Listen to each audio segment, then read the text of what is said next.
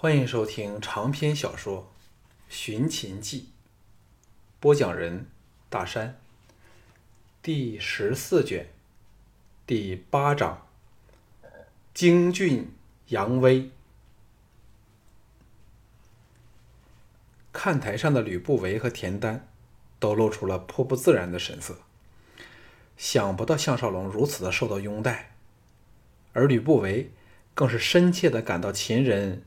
仍当他和家将是外人的这种排外情绪，忽然间他心中涌起了一点悔意。若不是与项少龙入弄至了现在如此关系，说不定秦人会容易点接受他，更不用弄了个嫪毐出来。这个念头旋又被他压下去了。项少龙只有两天的命，什么事儿都不用介怀了。小盘见项少龙在这些兵将和年轻一代里这么有地位，稳压着吕不韦，自是心中欢喜，但却担心项少龙因腿伤未能出场，会叫他们失望。在此人人期待呐喊的时刻，从女儿军处一个人翻着筋斗出来了，车轮般的十多个急翻，叫人看不清楚他是谁，却无不看的是目定口呆。接着。凌空再一个翻身，从容的落到了看台下，跪禀道：“都记副统领丁俊，愿带统领出战，请楚军恩准。”小盘大喜说：“准京副统领所请。”众人见到他身手了得，先声夺人，又是项少龙的副手，当时欢声雷动，等着好戏。京俊仍没有站起来，大声陈词说：“这一战若小将侥幸胜出，所有荣誉皆归丹儿小姐。”小盘大感愕然，与另一边一同错愕的陆公交换了个眼色，大笑说：“好，就准你所请。”秦人风气开放。见京俊如此的公然示爱，都大感有趣。一时间，口哨啸叫助兴之声响彻了整个平原。女儿军更是笑作一团。莹莹等合力把又嗔又羞又喜的陆丹儿推到了场边去，好让他不会漏掉任何精彩的场面。周子桓神色不变，缓缓地望向吕不韦，只见他微一点头。明白了，是要自己下重手，挫着对方的威风，微微一笑，以作回应。双目立芒电射，朝正在穿甲接剑的京俊望过去。岂知京俊正在嬉皮笑脸地瞪着他，见到他目光射来，笑道：“原来周兄事事都要向吕相请示啊。”周子桓心中凛然。想不到对方眼力如此厉害，淡淡的说：“京副统领，莫要说笑了。”亲自为京俊带甲的昌文君听到两个人对话，轻拍京俊说：“小心点了。”领着众人退往场边。偌大的场地只剩下两人对峙，一片肃然，人人屏息静声，看看京俊如何应付周子桓那种怪异凌厉的打法。虽然是万人瞩目、荣辱胜败的关键时刻，但京俊仍然是那副吊儿郎当、懒洋洋的洒脱样，木剑托在肩上，对周子桓似是毫不在意。但待他紧张的人中，最担心的却不是项少龙等人，而是陆丹儿。他刚才虽然给京俊气个半死，但心中只有少许的嗔怒。现在对方又把胜败和自己连在一起，输了他也没有颜面，不由得手心冒汗，差点不敢看下去。忽然间，两人齐动起来。本是周子桓先动剑，可是像有一条线把他们两个人连着似的。他的木剑刚动的刹那，京俊肩上的剑也弹上了半空。周子桓的短剑往怀内回收时，前脚同时往前飙出。京俊一个筋斗翻上半空，周子桓大感愕然，哪有这种怪招式的？他实战经验丰富无比，知道京俊像他一般灵动诡奇为，哪敢有丝毫的犹豫？立即改变战法，滚往地上去，陀螺般的到了京俊落足点的下方。只要对方落下时立时辣手，只扫断他的腿骨，谁都不能怪自己。如此千变万化的打法，看的所有人都出不了声。斜坡顶上的藤毅对着项少龙笑道：“如果周子桓年轻几年，今晚小俊定不能讨好啊。”项少龙微一点头，凝神注视场心比斗的两人，没有回答。京俊在周子桓上空凌空两个翻腾，落下时竟然是一手揽着双脚，膝贴胸口，同时手中长剑闪电般的往下面的周子桓劈下去。周子桓借腰力弹了起来。腰肢一挺，反手握着短剑，由胸口弯弯臂挥出，划了个半圈，重击在京俊由上而来的长剑处。这几下交手，招招出人意料，看得人人动容，却又不敢声张。京俊知道他想以重手法磕开自己的长剑，好乘虚而入，一声尖笑，竟一脚就往周子桓的面门撑去，又快又狠。周子桓想不到他身手灵活至此，哪还理得要荡开对方的长木剑呢？回剑往他的腿削去，同时往后急退，好避过临线临脸的一脚。岂知京俊猛一收脚，周子桓登时削空。此时全场爆出了震天的呐喊，轰然喝好。京俊在落地前又拳曲如球，长剑重击地面，借力往周子桓下盘滚去。周子桓不慌不忙，猛喝一声，蹲身坐马，手中短木剑爆出了一团剑影，在火把光的映照下，面容冷硬如石，的确有高手风范。不过要知道，只要知道在吕不韦的八千家将中，他能脱颖而出，便知道他绝不简单。京俊在绝不可能的情况下，竟箭一般的从地上斜飞而起，连人带剑撞入了周子桓。无懈可击的剑网上，嗤的一声，木剑交击。周子桓如此硬桥硬马的派势，仍然是吃不住京俊汇集了全身冲刺之力的一剑，整个人往后弹退。众人看得忘形，纷纷站了起来，挥拳打气。叫了最厉害的，当然是陆丹儿和他的女儿军了，其次就是都记军，把吕不韦方面。为周子桓打气的声音全都给压了下去。京俊越战越勇，一点地又是一个空翻，长剑如影随形，往周子桓杀去。周子桓被迫采取攻守势，身影电闪下猛进急退，应付着京俊诡变百出，忽而凌空，忽而滚地，无系不寻的惊人打法。首次想到遇到克星了。在京俊狂风暴雨的攻势里，周子桓锐气已泄，纵或偶有反击，只宛如昙花一现，未能为他挽回败局。吃吃吃，一连三声，京俊借长剑之力，重重地打在周子桓的短剑上，让他吃尽了苦头，手腕麻木。人人声嘶力竭地为京俊助威，更是周子桓既残且怒，又感到气馁。双方在迅速的快攻拆了十多招。周子桓的短剑终于挡架不住，被荡了开去。心中较糟时，京俊闪身身后，飞起右脚，撑在他的前心处，一股无可抗拒的大力传来。周子桓清醒过来，发觉正好头额贴地。陆丹儿兴奋地奔了出来，与京俊一与京俊一起向全场狂呼乱喊的观者致礼。再也没有人注意到正羞惭离场的落败者了。一番扰攘后，徐仙欣然说：“京副统领是否准备再接受挑战呢？”京俊恭敬的答道：“刚才一场只是代向统领出战，小将希望见好就收，以免被人给轰出场去。”登时惹起了一阵哄笑，却没有人怪他不再接受挑战。徐仙笑道。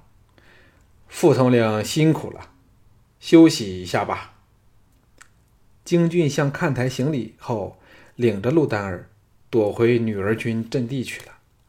斜坡上的项少龙和藤毅都是会心微笑。京俊露了这一手，陆丹儿早晚定会向他投降。藤毅沉声说：“今晚看来，管仲爷不会再出手了，因为只要他没有击败京俊和你，在旁人的心中，他始终不是最佳的剑手。”项少龙点头同意。就在此时，乌叔神色惶然的来到两人背后，焦急的说：“齐人正在收拾行装，准备远行。”项少龙和藤毅同时巨震。往看台看去，只见吕不韦和田丹都失去了踪影。忽然间，他们醒悟到了已中了莫傲和田丹的杀手锏，落入了进退维谷的境地里。田丹选在今晚离开咸阳，正好击中了项少龙唯一的弱点和破绽。吕不韦正是想他追去，既可遣开他兵力达到四千人的精兵团。更可以让他死在路途上，甘守静郊。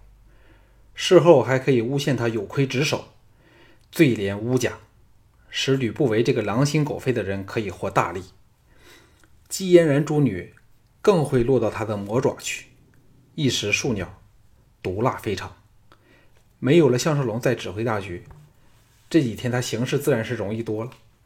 一旦管仲爷升回原职，而他项少龙又缺席的话，纵使是藤毅和京俊留下来，吕不韦也可以用右相国的身份，把都记的指挥权交给管仲爷。那个时候还不是任他为所欲为吗？可是他项少龙怎么能坐看田丹施施然离去呢？此人自派人偷袭他后，一直是非常的低调，原来早已定下了策略，可见他一直与吕不韦狼狈为奸。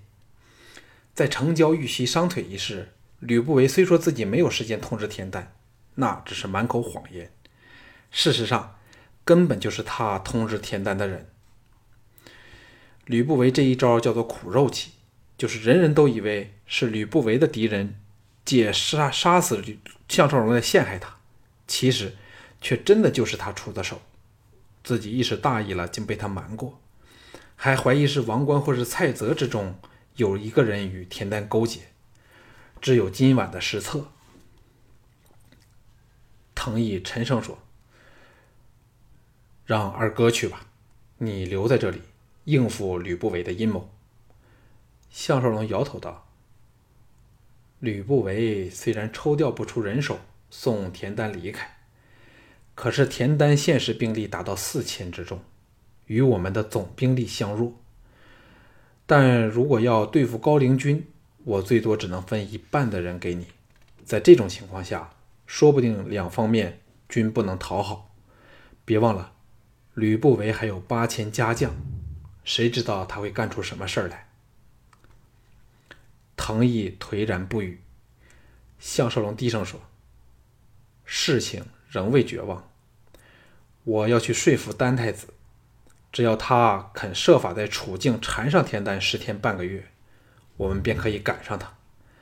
安谷西曾答应过，会把楚人和齐军逼离边界十多里。此时场内再无出战者，在热烈的气氛中，徐先宣告晚宴会结束。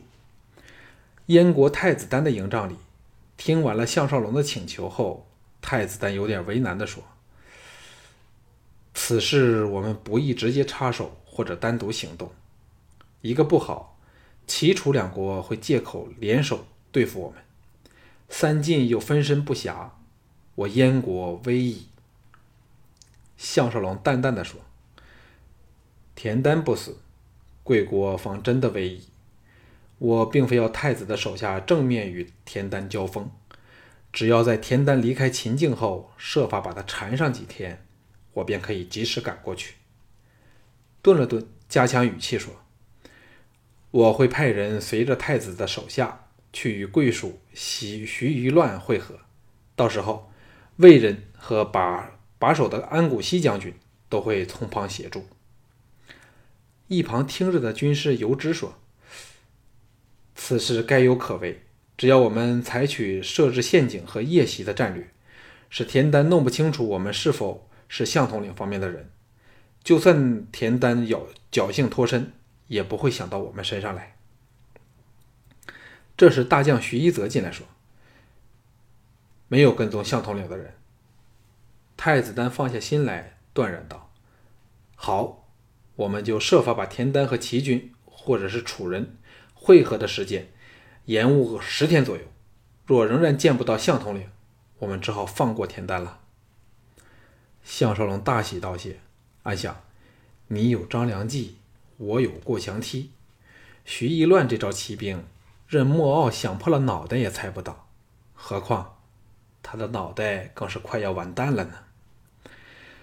离开了太子丹的营帐后，项少龙在营地间随意的闲逛，只见篝火处处，参加田猎的年轻男女仍然是聚众喝酒跳舞，充满节日欢乐的气氛，没有人愿意回营睡觉。正要返回营地时，左方传来阵阵女子的欢叫声，循声望去。只见一只紫紫色大旗在数百步外的营帐上随风飘扬，不由得记起了莹莹的约会。莹莹会否在那绣有小花的小帐内等他呢？